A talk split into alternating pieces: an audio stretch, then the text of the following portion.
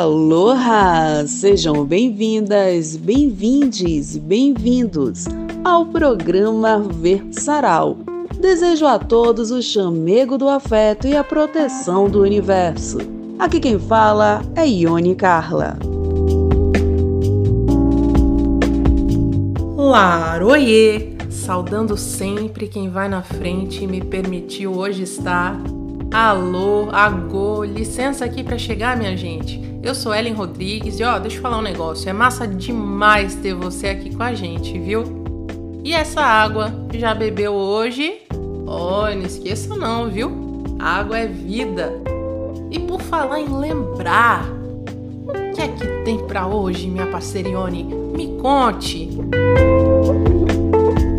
Então, Ellen, Vessaral é um espaço de possibilidades poética, literatura e música, de expressões, de encontros, de acolhimento, de fusão, de encruzilhadas artísticas. E é assim que começamos, lembra, Ellen? E vocês que nos ouvem, também lembram? Quem está por aqui desde o início possivelmente vai se recordar da poesia como nossa bússola. Nos últimos meses, eu e a Ellen vivemos junto com vocês, navegando por histórias, conceitos, partilhas, reflexões, revisitando alguns portos, conhecendo os outros novos. E teve muita gente embarcando conosco nessa jornada, viu?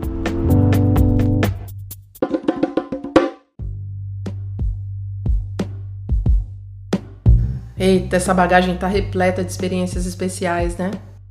a gente partiu do evento de lançamento da antologia poética 20 Marias em um Grito, da qual nós duas fazemos parte, inclusive. Ah, sim, deixa eu explicar um negócio aqui.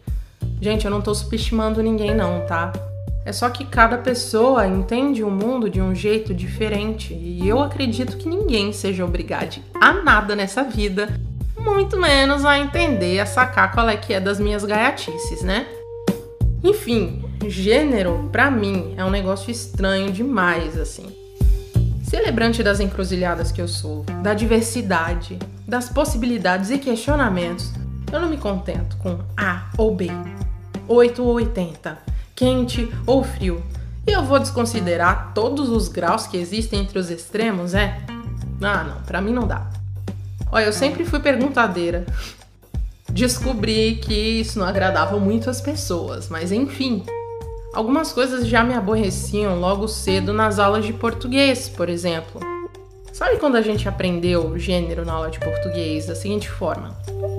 Se eu tivesse um espaço, por exemplo, com mil mulheres, mil pessoas que foram designadas como do sexo feminino ao nascer, e a gente quisesse então se referir a essa totalidade, a gente utilizaria a palavra todas. Mas bastaria apenas um homem, apenas uma pessoa designada como do sexo masculino, para que nós mudássemos e tivéssemos que usar a palavra todos. Porra, eu me lembro como me parecia tão injusto, mas tão injusto que uma pessoa, umazinha, tivesse mais importância do que mil, simplesmente pelo fato simplesmente pelo papel que disseram que ela deveria cumprir quando nasceu. Tá, corta para um tempo mais recente. 2018, eu assisti ao belíssimo espetáculo Oxum, do Nata, o núcleo afro-brasileiro de teatro de Alagoinhas. Assim, a esplêndida encenação da magnífica Onissagé e do incomparável Zebrinha, com o texto maravilhoso do genial Daniel Arcades, e vou dizer um negócio, tá? Eu tô usando é pouco adjetivo aqui, tá? Enfim, uma das cenas trazia uma provocação sobre gênero na língua. Foi inclusive uma das minhas cenas favoritas. Repensar, gente, subverter, remodelar, adequar. Pô, no crescimento dos pés, a gente sabe que o sapato não serve mais quando começa a doer, quando surge o incômodo. E assim, inspirada por esses movimentos, movida por esses incômodos antigos e os reatualizados, quando eu digo lançamenta e me perguntam por quê? Ou quando não entendem, quando reclamam, quando fazem caras e bocas, quando presumem o que quer que seja. O incômodo tá ali. Pode parecer bobagem, mas talvez, apenas talvez, tá? Pode ser que role alguma ação a partir daí. Quem sabe até um avanço. Quem sabe a busca por informação. E se eu pudesse ser muito esperançosa aqui, um repensar sobre práticas que não fazem mais sentido. Se isso acontecer com uma pessoa, eu já estou mais do que satisfeita. Língua é movimento. Nossa língua não é descolada da nossa cultura. E justamente por isso ela reflete os nossos valores, as nossas crenças enquanto sociedade. E aí esse é aquele momento em que eu chamo a minha pro, minha pro, minha parcerione, para lançar a braba daquele jeito que só ela sabe.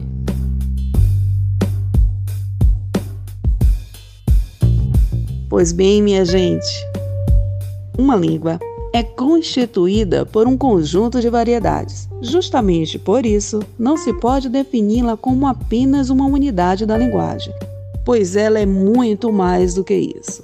Língua é também uma entidade cultural e política, e acrescento, social e ideológica. E retomando esse papo sobre o nosso começo aqui, Irela, Buscamos nessa primeira temporada dar conta não de encerrar os assuntos, mas de dar conta das questões levantadas nessa nossa estreia. Porque, como já dissemos, as pessoas estão em momentos diferentes e, naturalmente, terão dúvidas, algumas mais comuns e que conseguimos até prever, outras que são particulares mesmo. E como eu sempre digo, não acredito em fazer nada só, então não seria diferente por aqui. Contamos com algumas participações que trouxeram suas narrativas, vivências, impressões sobre os temas que propusemos. Nessa nossa retrospectiva, Ellen, quase que não sai, você viu? Trataremos alguns trechos dessa nossa caminhada para refletirmos juntos o que construímos até hoje.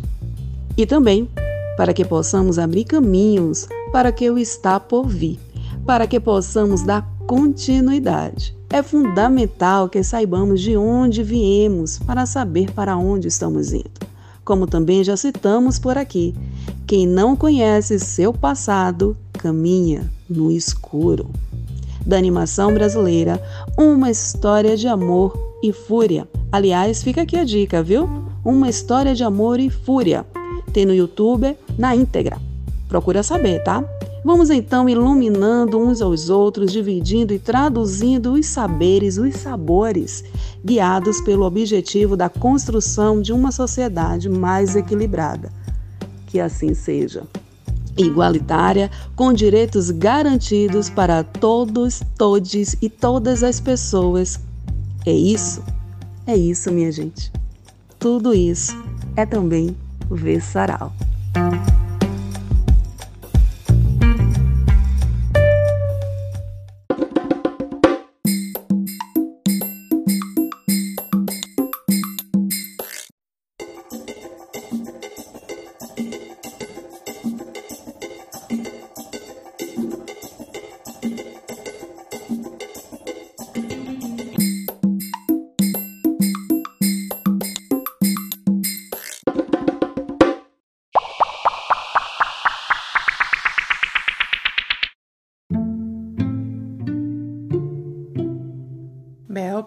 Primeiramente eu quero agradecer por você ter disponibilizado uma parte do seu tempo para participar com a gente aqui da lançamento de 20 Marias em um Grito. Muito obrigada. É uma honra e um prazer ter você aqui com a gente. E em primeiro lugar, eu gostaria de agradecer a vocês pelo convite e falar que é um prazer estar aqui falando com vocês. É muito gratificante, assim, é muito bom ter esse contato, além do livro, com vocês que participaram da primeira edição do 20 Marias um Grito. Vamos juntas. Bel, conta pra gente um pouco sobre a sua relação com a poesia, a experiência com a escrita.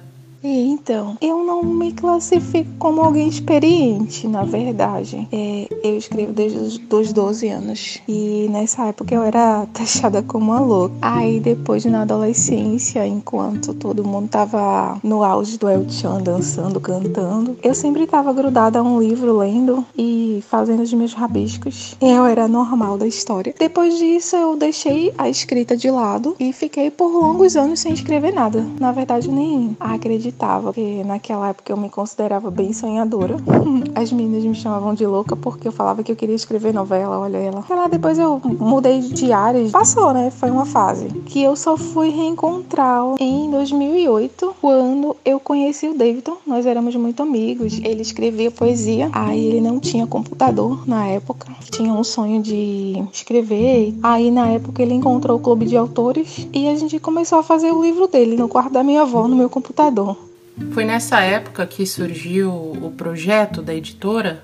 Naquela época nós não imaginávamos, né, que daí iria surgir uma editora. Era uma coisa que parecia surreal. Depois de alguns anos, eis que surgiu a editora, né, com muita luta, muito sacrifício, e estamos aí, vários títulos. Eu já nem sei mais quantos exatamente. Como surgiu o projeto do livro e por que Marias?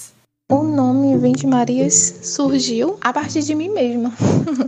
eu sou uma Maria. Nessa época eu estava vivendo uma fase, não tinha passado por ela ainda, de que onde a mulher ela se submete a coisas que não a faz feliz em prol do outro. É como se ela fosse calada, sabe? E uma hora você não aguenta mais, você tem que gritar. A minha situação não era uma situação tão drástica, mas me fazia muito mal. Eu pensei várias vezes, assim, e via reportagens de mulheres que passavam por situações bem piores que as minhas. Se eu não estava conseguindo sair daquilo, imagina as pessoas que estavam em situações piores, né? Então, a partir daí surgiu, eu acho que foi em 2017, a ideia do livro é, não seria 20 Marias, no caso, o princípio seria 10 Marias, e ele só rolou anos depois daí passou a ser 20 Marias um grito, porque nós colocamos mais autoras. Fiquei bem feliz com o resultado.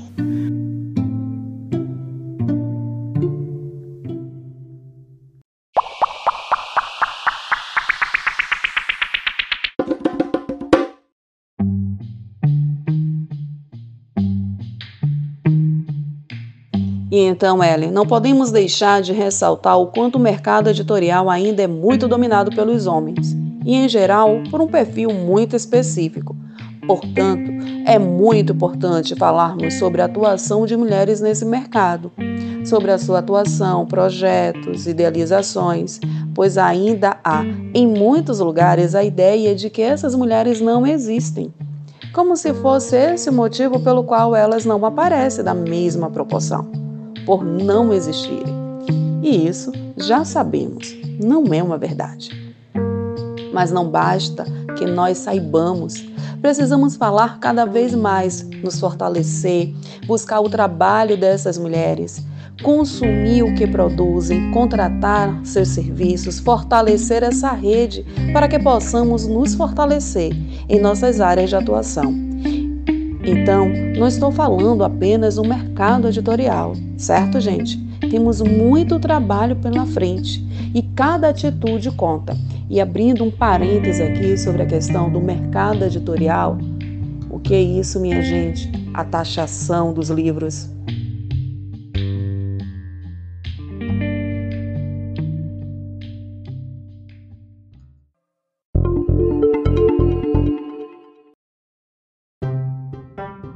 Segundo o Instituto de Pesquisa Econômica Aplicada, IPEA, o percentual de domicílios brasileiros comandados por mulheres saltou de 25% em 1995 para 45% em 2018, devido principalmente ao crescimento da participação feminina no mercado de trabalho.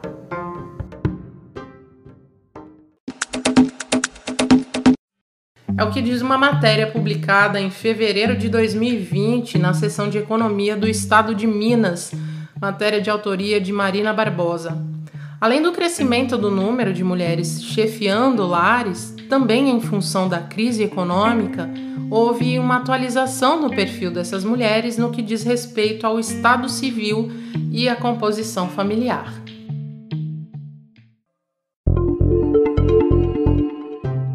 Segundo o IPEA, 43% das mulheres que são chefes de domicílio hoje no Brasil vivem em casal, sendo que 30% têm filhos e 13% não. Já o restante das 34,4 milhões das responsáveis pelo lar se dividem entre mulheres solteiras com filho, 34%, mulheres que vivem sozinhas, 18%, e mulheres que dividem a casa com amigos ou parentes, correspondendo a 7%.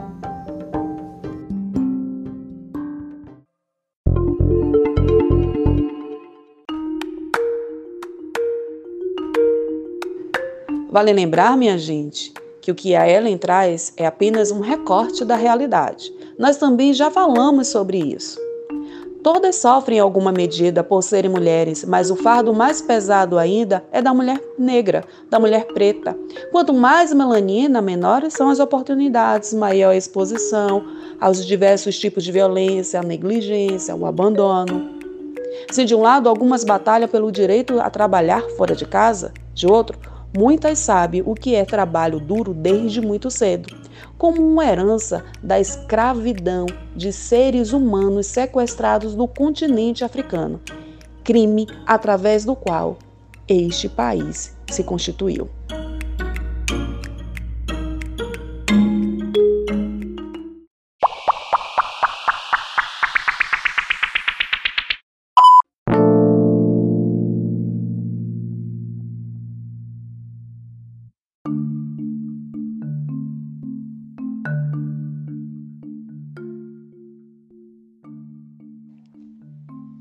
Bem, minha gente, quando existe tamanho algazarra é que alguma coisa deve estar fora da ordem. Penso que exprimidos entre os negros do sul e as mulheres do norte, todos eles falam sobre direitos. Os homens brancos, muito em breve, ficarão em apuros. Mas em torno de que toda essa falação? Aquele homem ali diz que é preciso ajudar as mulheres a subir numa carruagem. É preciso carregar elas quando atravessam um lamaçal. E elas devem ocupar sempre os melhores lugares. Mas nunca ninguém me ajudou a subir numa carruagem. A passar por cima da lama ou me cede o melhor lugar? E eu não sou mulher? Olhem para mim. Olhe para o meu braço. Eu capinei, eu plantei, eu juntei palhas nos celeiros e homem nenhum conseguiu me superar. E eu não sou mulher?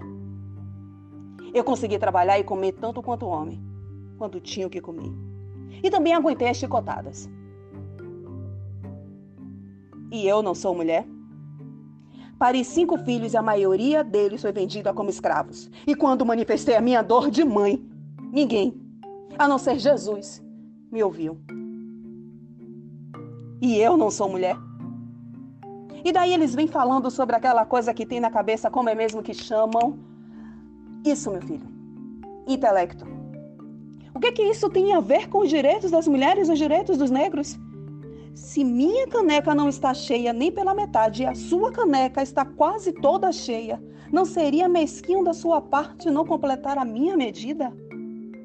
Então aquele homenzinho vestido de preto diz que as mulheres não podem ter tantos direitos quanto os homens porque Cristo não era mulher. Mas de onde venceu Cristo? De onde que Cristo veio? De Deus e de uma mulher. O homem não teve nada a ver com ele.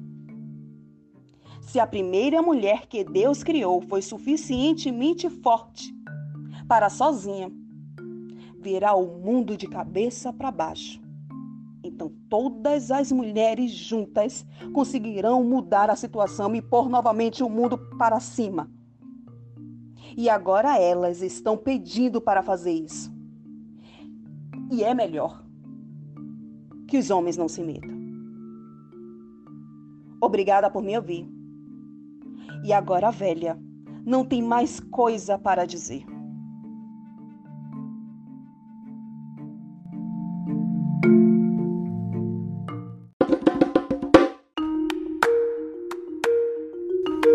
Essa fala, esse importantíssimo discurso, entrou em nosso segundo episódio, no qual a gente discutiu silenciamento, entre outras questões. Sim, fomos e ainda somos silenciadas.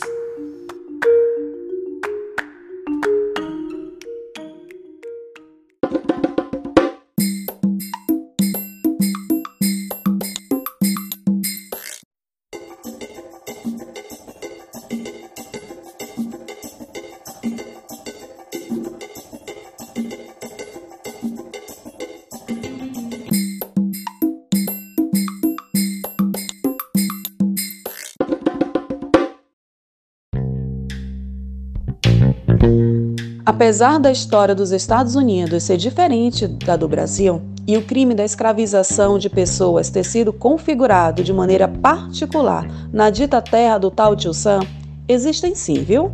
Similaridade na experiência. Por exemplo, no que sofrem mulheres negras no contexto ocidental. Se esse mundo colonizado é pensado a partir do que ficou definido por ser homem, como sinônimo de ser humano, a mulher é esse outro e a mulher negra o outro do outro. Quando entendemos quais outros fatores pesam negativamente na experiência, a desigualdade, o não acesso a direitos básicos, as condições precárias de moradia, a marginalização como um todo, pensamos o quanto é, no mínimo, ingênuo afirmar que exista uma experiência, uma noção universal do que é ser mulher.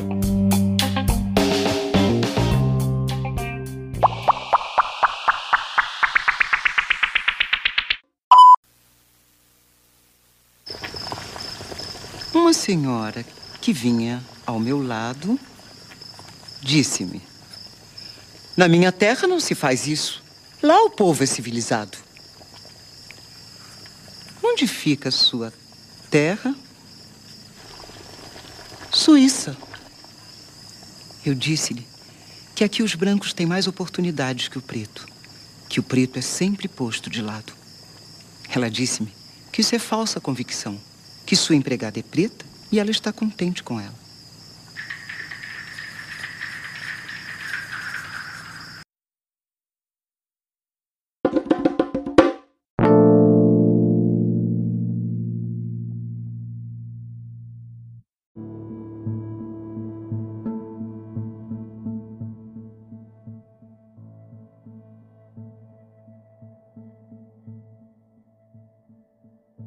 Do livro Quarto de Despejo de Carolina Maria de Jesus,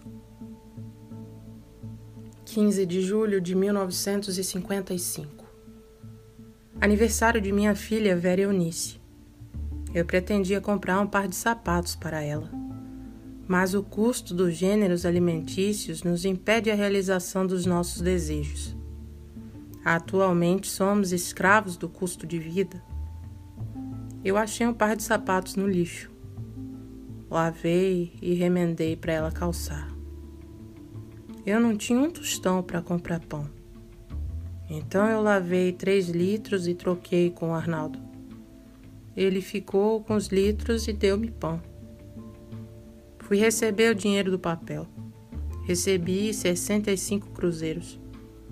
Comprei 20 de carne, um quilo de toucinho e um quilo de açúcar e seis cruzeiros de queijo.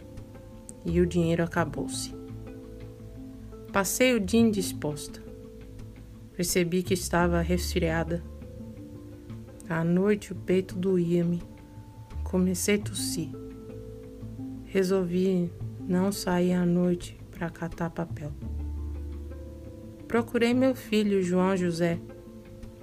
Ele estava na rua Felisberto de Carvalho, perto do mercadinho. O ônibus atirou um garoto na calçada e a turba afluiu-se. Ele estava no núcleo. Dei-lhe uns tapas e em cinco minutos ele chegou em casa. Abluí as crianças, aleitei-as, e abluí-me e aleitei-me. Esperei até às onze horas um certo alguém. Ele não veio. Tomei o melhoral e deitei-me novamente. Quando despertei, o astro-rei deslizava no espaço. A minha filha Vera Eunice dizia: Vá buscar água, mamãe.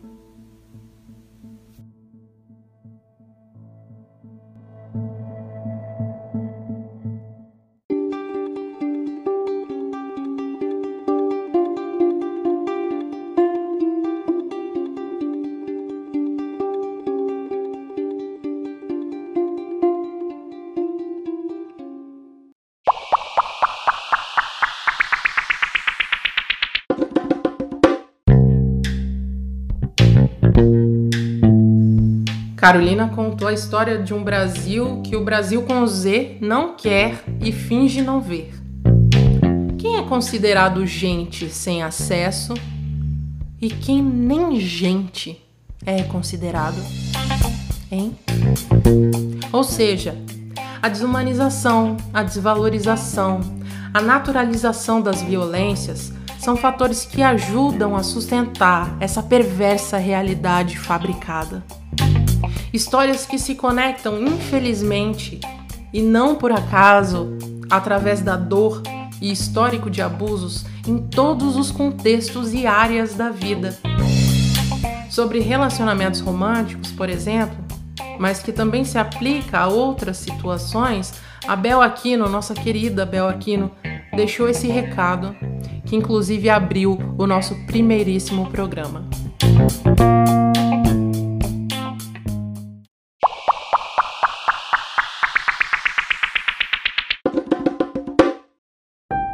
Se te dói, se te fere, se você sente que não tá legal, realmente não está legal, se não te faz feliz, é porque tem algo errado. Se você sente que tem alguma coisa que te incomoda, que te fere, que, que te cala, que te oprime, não ache que está normal, porque não está. Sente que não está bem e você não tem forças pela dependência emocional para sair daquela situação, pela dependência financeira. O dito marido é provedor da, da família, é, dos filhos, e a mulher, às vezes, ela se submetem à casa, aos filhos, à educação dos filhos, a, aos cuidados com as coisas do marido e ela deixa de ter vida, gente. Isso é tão comum, absurdamente abuso. Nossa. Relatando isso, eu vivi algo assim. É complicado.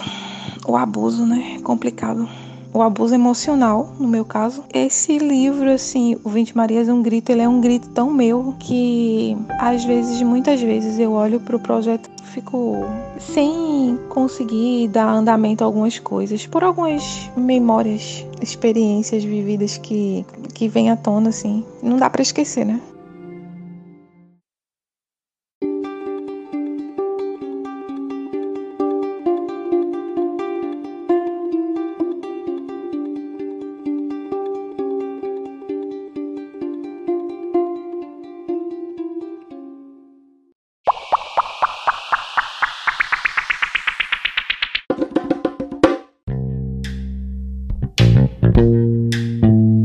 Infelizmente, é fato que muitas de nós nos reconheçamos na dor, nas violências e nos abusos. E também é fato que muitas de nós nos reconheçamos na necessidade da luta, na resistência, no fortalecimento para o combate desse sistema vil. Nos unimos também para dizer basta.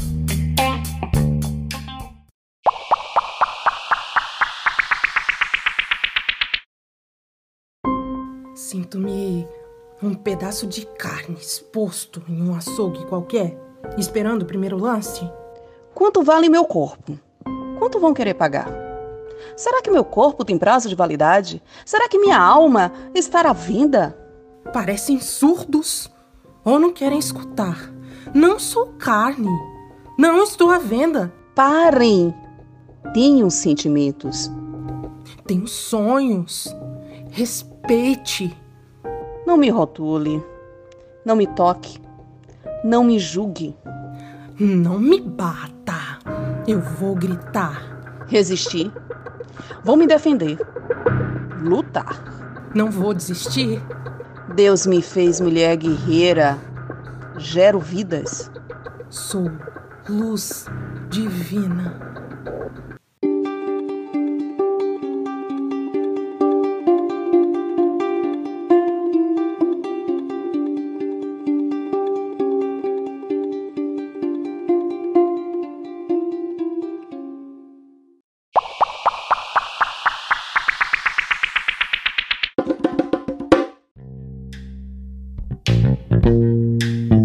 Caminho até o alto perdão é longo e constante, até que a gente alcance a oportunidade de buscar por essa cura de tantas feridas, que passa pelo resgate da nossa ancestralidade, passa pelo conhecimento da nossa história, pelo autoconhecimento, que é fundamental, e por saber nossas forças, nossas limitações, Até chegar nesse ponto, gente, são muitos os percalços.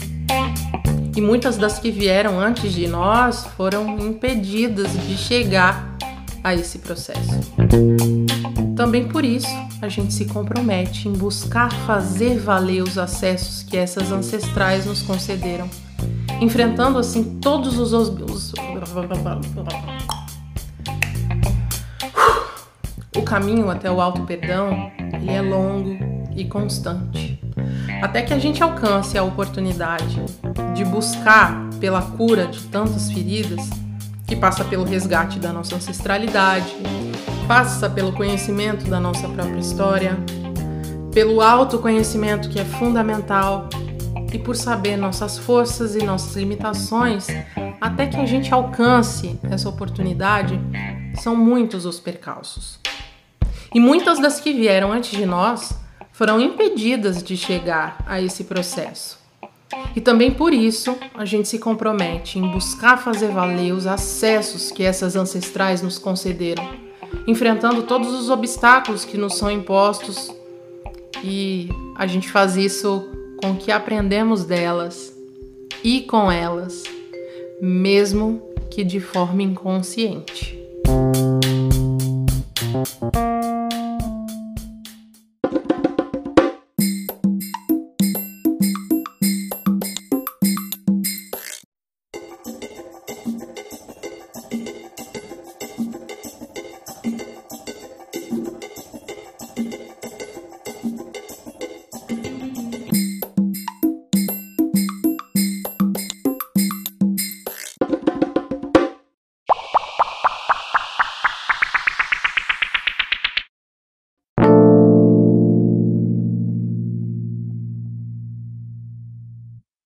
Noite fria lá na zona sul de São Paulo, Dona Marlene Nega Véia, contadora de história e recitadeira de poema, narrou pra meninada o mito de Adão e Eva.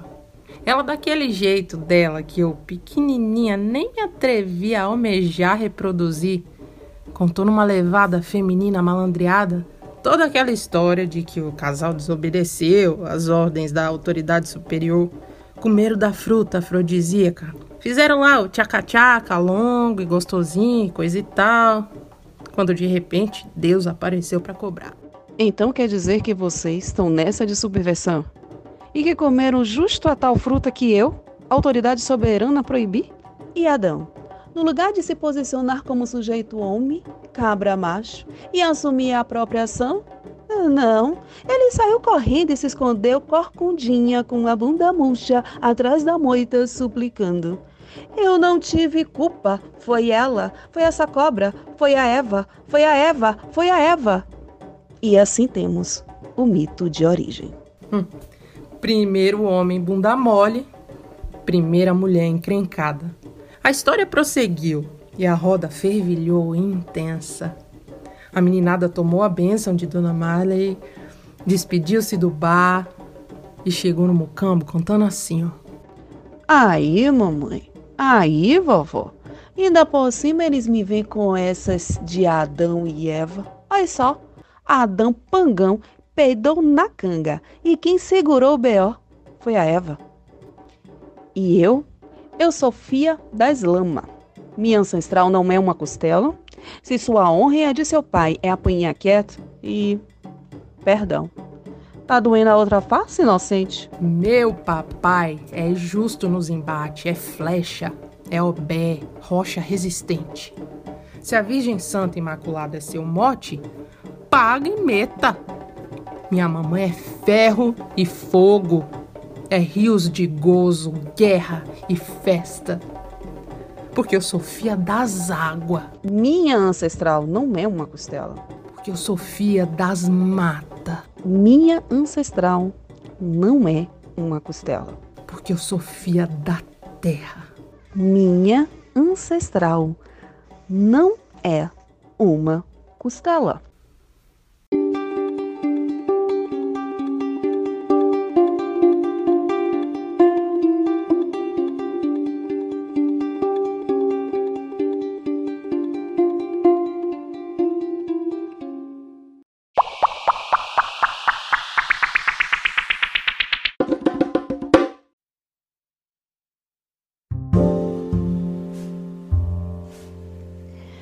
A escrita possibilita registrar a história, as histórias, minha gente. E por isso, por muito tempo foi restrita a quem era autorizado, por aqueles que detinham o poder. Logo, por muito tempo, o que foi registrado e repassado, digamos, oficialmente, foi apenas uma fatia, uma versão única dos fatos. Ainda hoje é comum vermos a manutenção de práticas que seguem alimentando o sistema excludente. O Bolsa Família retirado apenas da região Nordeste. É só pensarmos quem são as autoridades, quem são as pessoas autorizadas a falar sobre quaisquer assuntos. E mesmo quem não tenha vivência ou sequer experiência ou conhecimento, de fato, para exercer tal ofício. E quem são as pessoas que, mesmo com o conhecimento de caso, convivência, com estudo, com pesquisa, com formação, academia, especialização, publicações, premiações, reconhecimento, até mesmo internacional, em comunidades científicas seguem sendo descredibilizadas. Covid-19. Pô, trocando em miúdos, então, traduzindo, tem gente que está autorizada a falar qualquer merda, sendo a fonte as vozes da própria cabeça, sem qualquer prova, sem qualquer embasamento, sem serem questionadas. E tem gente falando coisa séria, pessoas que dedicam suas vidas a estudar, pesquisar, que se especializam em determinada área e ainda assim tem sua fala questionada. E mais uma vez, nada novo sob o sol, né? É só uma atualização do que já acontece, ó, há tempos e é tudo sobre a manutenção do poder. Justamente por isso, é fundamental que cada pessoa possa registrar a sua própria história, suas memórias, sua visão de mundo. E uma das formas de fazer isso é através da escrita. Escrever, minha gente, possibilita também dar vazão aos nossos sentimentos, dores e revolta. Nos auxilia a organizar nossos pensamentos. É uma ferramenta muito importante de autoconhecimento porque quando nós expressamos, vamos também descobrindo o que está guardado em nosso íntimo, às vezes tão profundo que não acessaríamos de outra maneira. Mas esse poder da expressão não se restringe à escrita. Nós falamos também sobre a expressão feminina através da música, a luta por reconhecimento, pelo direito de viver de sua arte, compositoras, cantoras, mulheres que expressam e exprimem sua existência e suas composições e vozes, ou mesmo vestindo com suas vozes composições de outros artistas e que vieram compartilhar conosco um pouco de suas trajetórias e arte. Estamos falando, minha gente, da série Versa Elas, a qual demos início nessa temporada e que contou com as ocupações da cantora e compositora Karen Mendes, da cantora Iracema Kiliane, que é também uma das vocalistas do Bloco Afro, e Leiaê, e também da cantora e compositora Carol Dantas, vocalista da banda Os Diplomados. Bom, essa altura do campeonato todo mundo já sabe que eu me amarro em viajar no tempo, em voltar na história. Essa viagem não é tão longa, né? Não faz tanto tempo assim, mas vamos relembrar um pouquinho como foi a passagem dessas mulheres tão potentes por aqui, por Versaral? Vamos ouvir um pouquinho das vozes delas também? Bora com a gente!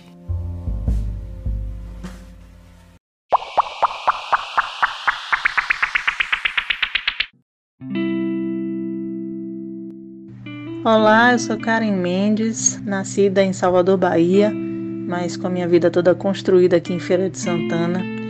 Trabalho na Universidade Federal do Recôncavo da Bahia, no campus aqui de Feira de Santana. Tenho uma distribuidora que trabalha diretamente com uma fábrica de Salvador, é uma empresa de cosméticos veganos, e eu coordeno né, uma equipe de 70 e poucas mulheres trabalhando diretamente com as vendas desses produtos mas sou cantora e compositora, que é assim que eu me entendo nesse mundo. Eu acho que foi para isso que eu vim. E por que, que eu me entendo assim? Porque eu comecei desde muito cedo, né? Eu comecei a cantar quase que ao mesmo tempo que eu comecei a falar. A minha primeira apresentação em público eu tinha três anos. E de lá para cá eu não parei mais. Cantei em várias bandas de vários estilos.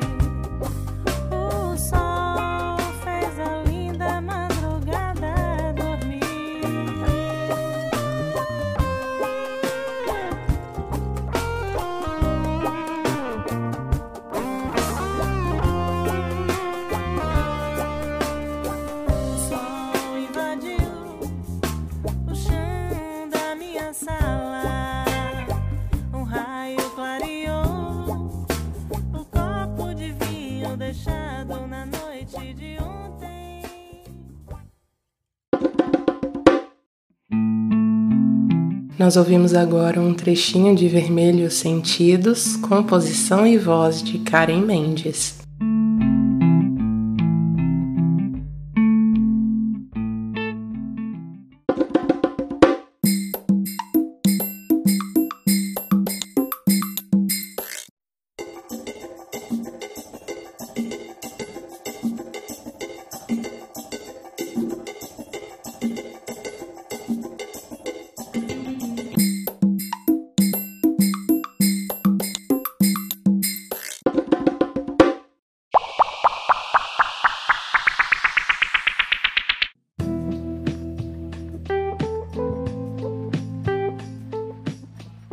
Eu sou Iracema Kiliani, nasci em Maceió, Alagoas, sou nordestina. Além de cantora do Bloco Afro e Leaí, eu também tenho outras formações, como professora de educação física, pós-graduada em treinamento desportivo. Também sou microempreendedora, dona de uma marca Iraió, junto com minha irmã, e mãe de um menino lindo chamado Jordan. Eu sou cantora do bloco Afro Ilhaí. Esse bloco ele tem 47 anos de existência e tem como objetivo elevar a autoestima do povo negro e conscientizar todos os negros no seu processo de indivíduo na sociedade, a importância dessas pessoas. Eu comecei a cantar em Maceió há 25 anos atrás e quando eu vim para Salvador em 2008, essa banda baianada abriu os shows do Ilhaí. Ah, em 2010 foi quando eu me convidei para cantar no Ileaê. E estou até hoje no Ileaê.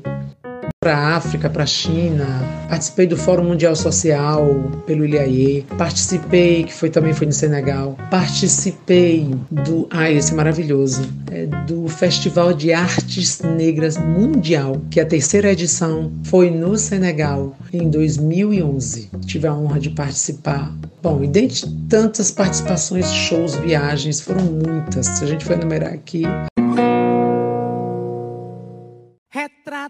E mostra seu canto infinito no solo negro mais bonito que na terra há de se ver. Toda raça deslumbra seu som envolvente. É a luta de toda essa gente em busca de um mundo melhor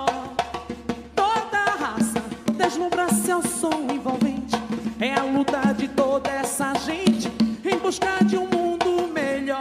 É só ir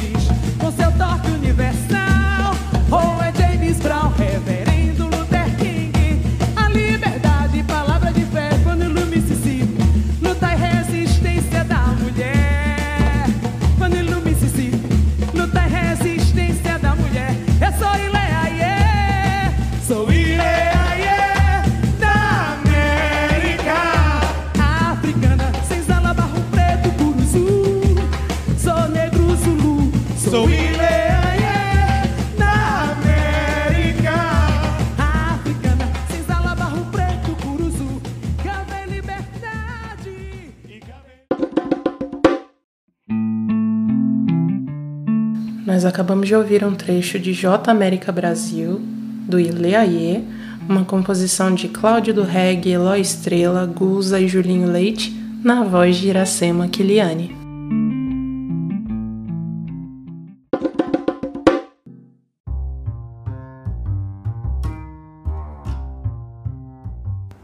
Olá, eu sou Carol Dantas, natural aqui de Salvador, Bahia, cantora e compositora, formada em administração, vocalista da banda Os Diplomados. É, nossa carreira tem nove anos de trajetória. Agora, em 2020, nós lançamos um novo single nas plataformas digitais. Nós estamos aí lutando e trabalhando bastante. Olha, ser mulher dentro do contexto da música, para mim, tem diversas nuances, né? Eu quero aproveitar esse espaço para trazer algumas coisas que podem ser refletidas em sociedade. Existem espaços na música que são considerados majoritariamente masculinos. Um deles é a bateria. E nós da banda dos diplomados temos assumindo esse papel uma mulher. Maia é uma profissional extremamente competente, ela tem uma individualidade percussiva que é peculiar, é, mágica. Com isso, ela serve de inspiração para outras mulheres. Ela fala com aquilo ali: olha, mulher, olha, menina, você pode ser uma baterista também. Para nós, é, é motivo de muito orgulho mesmo. E sendo eu uma mulher gorda, preta, fora dos padrões de sociedade, isso me traz uma reflexão muito importante e também para a sociedade. Eu acredito que o talento de um cantor, de uma cantora, não deve ser medido por seu estereótipo físico. Eu acho que a técnica, que a forma como essa pessoa emociona, como ela interpreta a canção é que deve ser o mais relevante.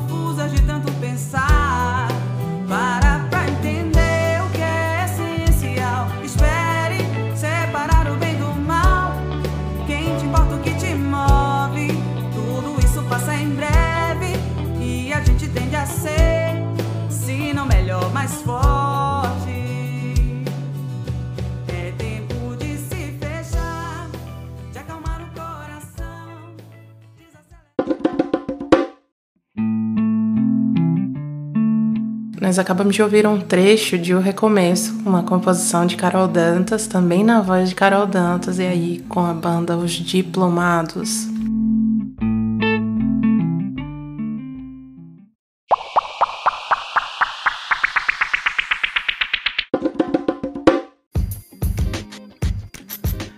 Falar um negócio aqui. E aí eu vou botar na conta da licença poética, ou da pandêmica, do Mercúrio em peixes no meu mapa, ou da minha existência neurodivergente mesmo, que seja. Eu acho incrível, saca? A beleza da paisagem dos novos horizontes que a gente pode apreciar se tivermos disposição para isso. Novos não por estarmos necessariamente em lugares novos, mas muitas vezes por estarmos em momentos diferentes ou simplesmente observando de diferentes ângulos. Eu tenho a sensação de viajar milhas e milhas sem mesmo sair do lugar, manja? Isso acontece quando eu mudo de opinião, quando eu abro mão das certezas, essas plataformas transitórias, temporárias, e acontece quando eu ouço histórias, quando eu recebo a partilha de alguém. Um novo pedaço de mundo se apresenta. De fato, eu acredito que cada cabeça seja um mundo. Então é muito especial poder carimbar o passaporte das vivências, ao mesmo tempo que experimento essas conexões entre as possibilidades. Eu sou grata por poder botar em movimento o meu verbo favorito, aprender e dentro de um contexto especial, onde elementos que me são tão caros e que fazem parte das minhas formações pessoal e profissional se entrecruzilham a comunicação, a palavra, a poesia, a música, a arte. E eu vou me cruzilhar os meus pensamentos à música magramática que foi cantada pelo Teatro Mágico. Todo sujeito é livre para conjugar o verbo que quiser. Todo verbo é livre para ser direto ou indireto. Nenhum predicado será prejudicado. Sendo apenas um sujeito simples, um sujeito e sua visão, sua pressa e a sua prece, que enxerguimos o fato de termos acessórios para nossa oração, adjuntos ou separados, nominais ou não, façamos parte do contexto. Sejamos todos as capas de edição especial.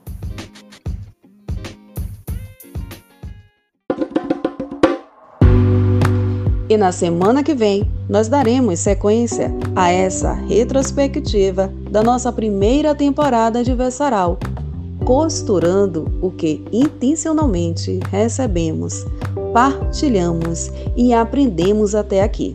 Eu sou Ione Carla e nas redes sociais, arroba ionecarla26 e arroba adverbo assessoria. Assim vamos encerrando por hoje. Versaral vai ficando por aqui e de costume eu espero que tenhamos contribuído positivamente com sua jornada. Eu sou Ellen Rodrigues, nas redes sociais, arroba.